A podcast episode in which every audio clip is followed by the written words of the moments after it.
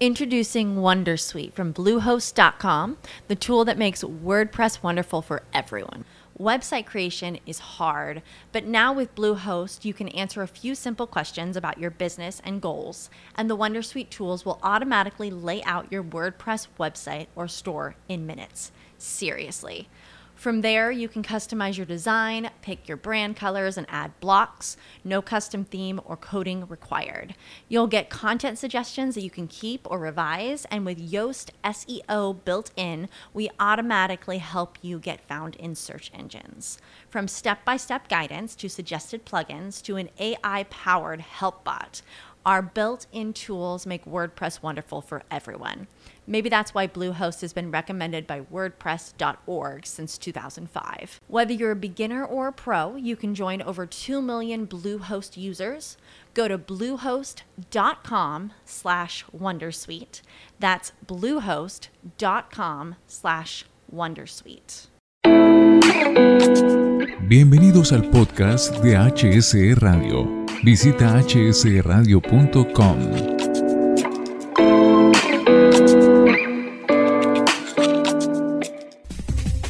Qué gusto, qué gusto saludarlos, queridos amigos de hsradio.com. Valoramos la vida. Aquí estamos cumpliendo esta cita tan importante en su espacio Formación HSE para darle continuidad a un tema que ha tenido muy buena aceptación, un tema fundamental por estos días. Trabajo seguro y rescate en bordes de ríos. Con nuestro invitado especial, nuestro director de contenidos de HSE Radio y gerente de la Escuela Nacional de Rescate, Daniel Qué gusto tenerlo por acá de nuevo en Formación HS. Pedro y estimados oyentes, pues un placer darle continuidad y cierre a este tema tan importante de lo que es trabajo seguro y rescate en bordes de río. Hoy con el episodio final, que es maniobras de emergencia en ríos. Así es, y vamos a recapitular, vamos a hacer una pequeña introducción. Aquí en Colombia es necesario abordar este tema porque, como bien sabemos, es un país rico en hidrografía, se requiere mucho trabajo eh, en ríos y eventualmente hay situaciones, episodios en donde lastimosamente no se sabe cómo actuar en medio de una emergencia. Claro, Pedro, y si tomamos en cuenta las cifras que nos da la Organización Mundial de la Salud eh, en el reporte de, de 2021, se dice que 372 mil personas mueren cada año por ahogamiento. En todo el mundo, más de la mitad de las muertes por ahogamiento corresponden a personas menores de 25 años. Cada hora se producen unas 42 muertes por ahogamientos en el mundo. Y el ahogamiento es una de las 10 principales causas de muerte de personas de 1 a 24 años en todas las regiones del mundo. El consumo de alcohol cerca del agua es otro importante factor de riesgo de ahogamiento en muchos países, especialmente entre adolescentes y adultos. Esto recordar que es un informe de la OMS de fecha 2021. Vea usted, es importantísimo tener en cuenta estas estadísticas. Y de una vez, eh, entrando en materia, Daniel, en el primer episodio hablamos de planeación, en el segundo episodio hablamos de trabajo seguro. Y este tercer episodio está dedicado a las maniobras de emergencia en ríos. ¿Por qué, eh, no empezamos por eh, describir cuáles son esas emergencias que pueden ocurrir en los ríos? Bueno, Pedro, pues yo creo que podríamos definir como tres condiciones. La primera tiene que ver con las emergencias que ocurren por los factores geográficos y las formas de relieve fluvial. Acá podemos encontrar la caída de árboles o bancadas durante el acceso a los ríos por terrenos inestables, en el agua represamientos y avalanchas súbitas, sobre todo en aquellos ríos de montaña. Inundaciones o desbordamientos por lluvias, aguas arriba de donde estamos, que es algo que es muy común, sobre todo en época de lluvia. Y algunas formaciones hidráulicas que pueden atrapar a bañistas o trabajadores en el agua. Eso es como lo que tiene que ver con la morfología. Digamos que una segunda eh, condición tiene que ver con la presencia de animales como las rayas, las anguilas eléctricas de ríos, serpientes. Ya lo conversamos en, varios capítulos con el doctor Charry con los temas de accidente ofídico, que invitadísimos a, a escucharlos. Y nos faltaría también la picadura masiva de insectos. Ha habido casos de trabajadores que tropezaron con panales de abejas africanas. Las orugas venenosas, sobre todo la lonomia, es otro insecto que requiere especial atención porque además su antídoto es importado del Brasil y la producción en Colombia pues es muy limitada. Entonces es, es algo que tenemos que tener en cuenta durante el acceso a los ríos. Una tercera emergencia puede darse por las competencias y equipos, es decir, que tanto las personas bañistas o trabajadores deben estar adecuadamente entrenados para nadar en ríos y también contar con los equipos de protección, en este caso un chaleco de alta flotación, no es un chaleco de piscina. Esto es muy importante porque el chaleco debe tener un flotador de cabeza y debe estar abollonado en el pecho para que en caso que el trabajador esté desmayado, se gire boca arriba y pueda respirar. El casco protegerá el cráneo en caso de golpear contra las rocas en los ríos clase 3, también conocidos como la categoría de aguas blancas. Una última emergencia puede ser la que se genera por los procesos humanos en el río. En el caso de los paseos de olla, que es muy común en nuestro país, es muy fácil que ocurra un incendio forestal por fogones o fogatas no controladas. Daniel, para todos los trabajadores que realizan maniobras en el río, que además están usando herramientas y equipos, ¿cuál sería la primera respuesta en caso de una creciente? Pedro, en el capítulo de trabajo seguro habíamos definido que era bueno contar con un vigía, hacer un monitoreo de los niveles del río, su caudal, las condiciones de clima, lo cual es como un primer indicador que nos eh, avisa que tenemos que salir del alcance del río. Es decir, una vez que el vigía detecte que el caudal está subiendo, debemos suspender la tarea, recoger los equipos, herramientas y personal. Y esto ocurre muchas veces cuando hay lluvias, aguas arriba de los ríos que son alimentados en otros municipios o departamentos. Eh, por eso es tan importante tener la información geomorfológica completa del río, saber cuáles son sus afluentes y efluentes. Un caso muy común ocurre en los ríos que hacen parte de las centrales hidroeléctricas, las cuales pueden realizar unas descargas controladas o no controladas de agua del nivel de la represa. Por eso hay que definir siempre el plan de salida en caso que cambie el nivel del río. En este caso debe haber una comunicación entre el equipo que está haciendo el trabajo eh, en el río y la casa de máquinas de la hidroeléctrica para que nos avisen esos picos de descarga que requiere la operación para que no ponga en riesgo a las personas en el agua. La respuesta puede ser dirigirse a la orilla más cercana, no necesariamente devolverse a la ruta de ingreso. A veces es mejor buscar refugio al otro lado y esperar la normalidad del río para cruzar. Pero si el río da tiempo, lo mejor es regresar a la orilla de ingreso en caso de que la normalidad tarde mucho o existan otros peligros o riesgos en la otra orilla.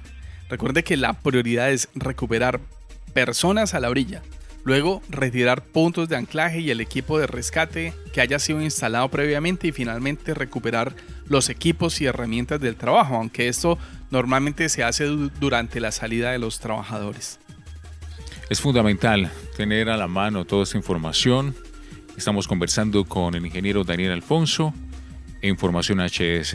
Y en esta, en esta oportunidad, pues eh, concluyendo con este ciclo de trabajo seguro y rescate en bordes de río, en este episodio 3 que hemos llamado Maniobras de Emergencia en Ríos.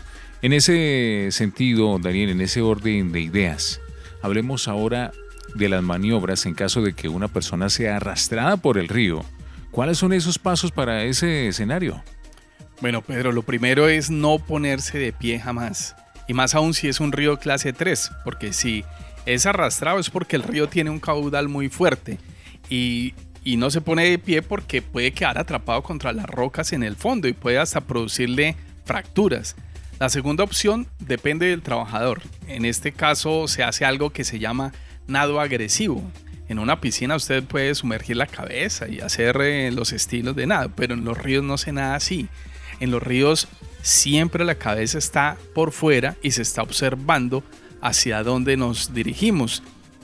Y como el chaleco va a reducir la velocidad de nado, tenemos que remar con los brazos muy fuerte hasta llegar a la orilla. Eso es lo que se llama nado agresivo.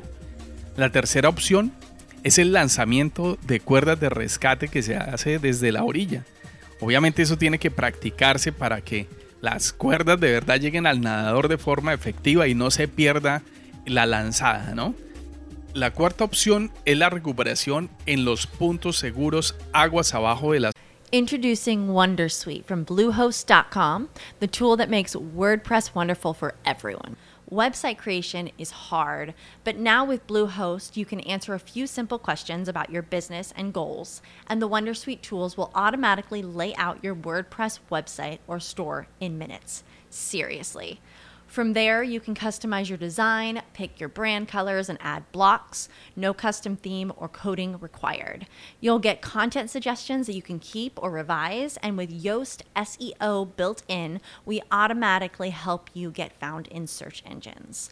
From step by step guidance to suggested plugins to an AI powered help bot, our built in tools make WordPress wonderful for everyone. Maybe that's why Bluehost has been recommended by WordPress.org since 2005. Whether you're a beginner or a pro, you can join over 2 million Bluehost users. Go to bluehost.com slash Wondersuite. That's bluehost.com slash Wondersuite. Zona de trabajo, una zona segura o menos caudalosa del río donde el trabajador pueda salir caminando sin problema. La quinta y última opción es hacer contacto con las cuerdas que han sido instaladas para el paso seguro de los ríos. Estas deben tener una configuración que le permita al trabajador llegar a la orilla de manera fácil aprovechando la fuerza del río y eso normalmente se instala en diagonal. Eh, recordemos que estas líneas de paso son instaladas por personal de rescate que tiene las competencias para asegurar esos montajes. De lo contrario, puede perderse no solo la línea de rescate, sino también el trabajador en su intento por salir. Daniel, en otros capítulos hemos hablado de control de riesgos y peligros, y se habla de controles en la fuente, en el medio y en el trabajador. ¿Cómo se puede aplicar este mismo concepto para los ríos y quebradas? Bueno, sí, Pedro, ese concepto es importante describirlo acá. Entonces, mira, el control en la fuente, que sería la fuente generadora del riesgo, es el río. En ese caso, intervenir el río uno diría, eso es imposible. Pero, porque a un río nada lo detiene, pero sí podemos monitorear su caudal, monitorear el clima, definir las zonas seguras para el paso mismo del río, para la recuperación de trabajadores, identificar los puntos de mayor peligro que debemos evitar o las formaciones hidráulicas inevitables que, que vamos a tener durante el trabajo, entre otras, ¿no?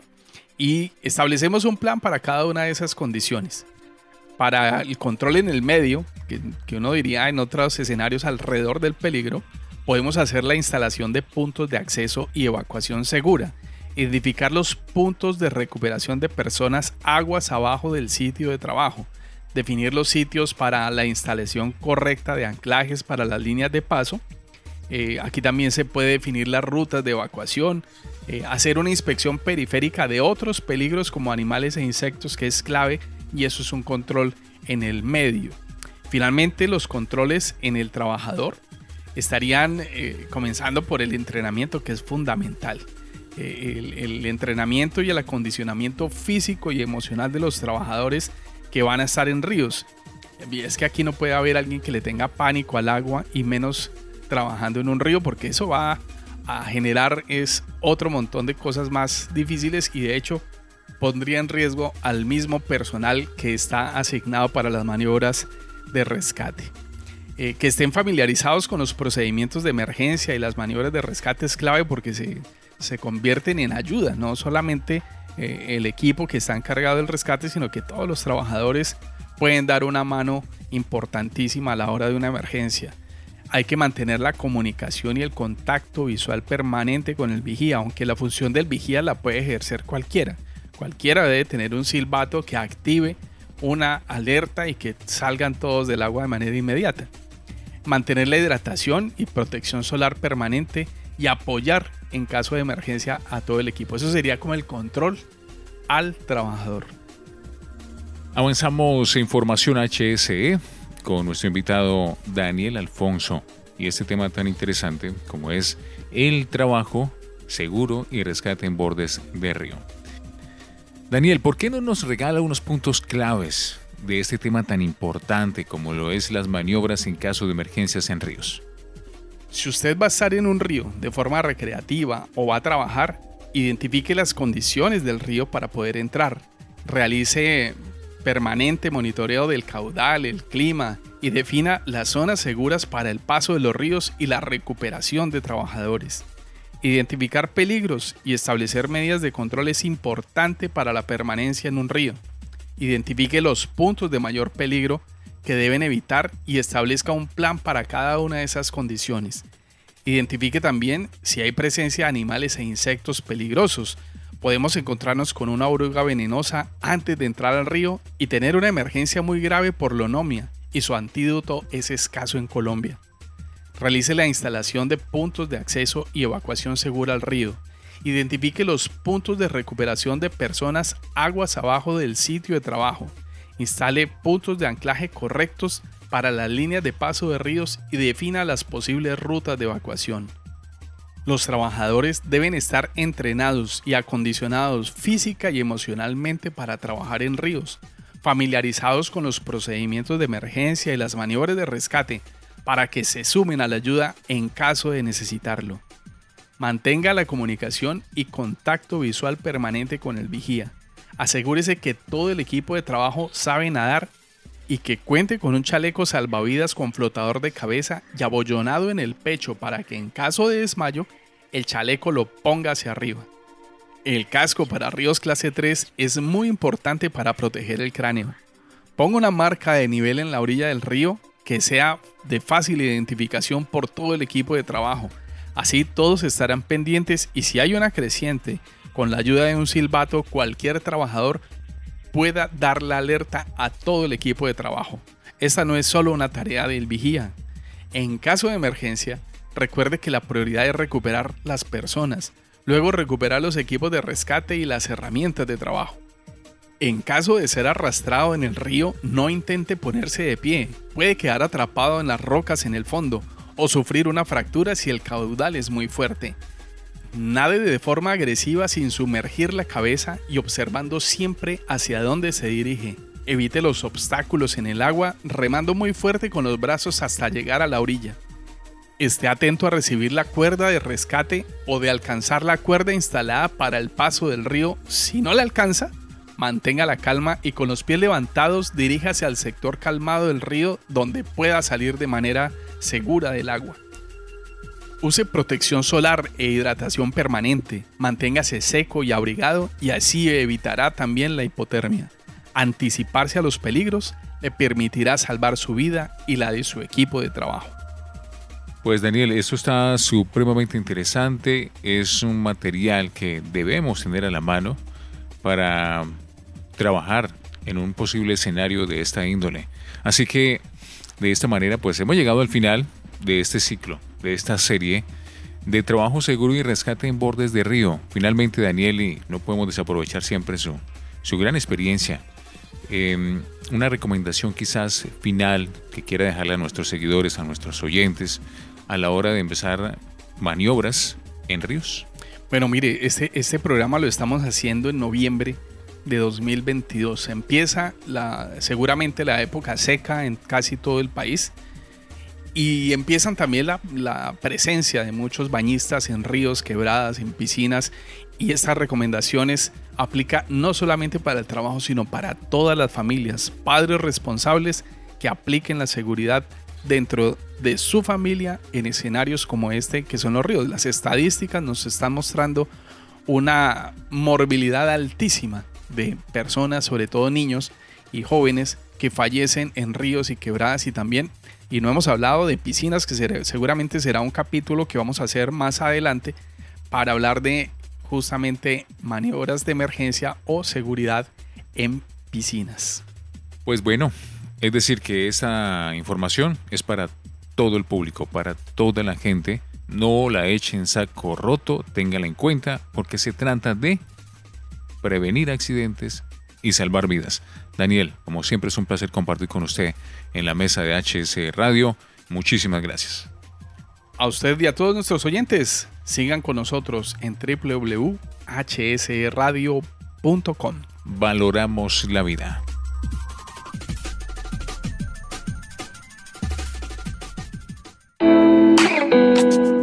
Este es un podcast de HS Radio. Visita hsradio.com.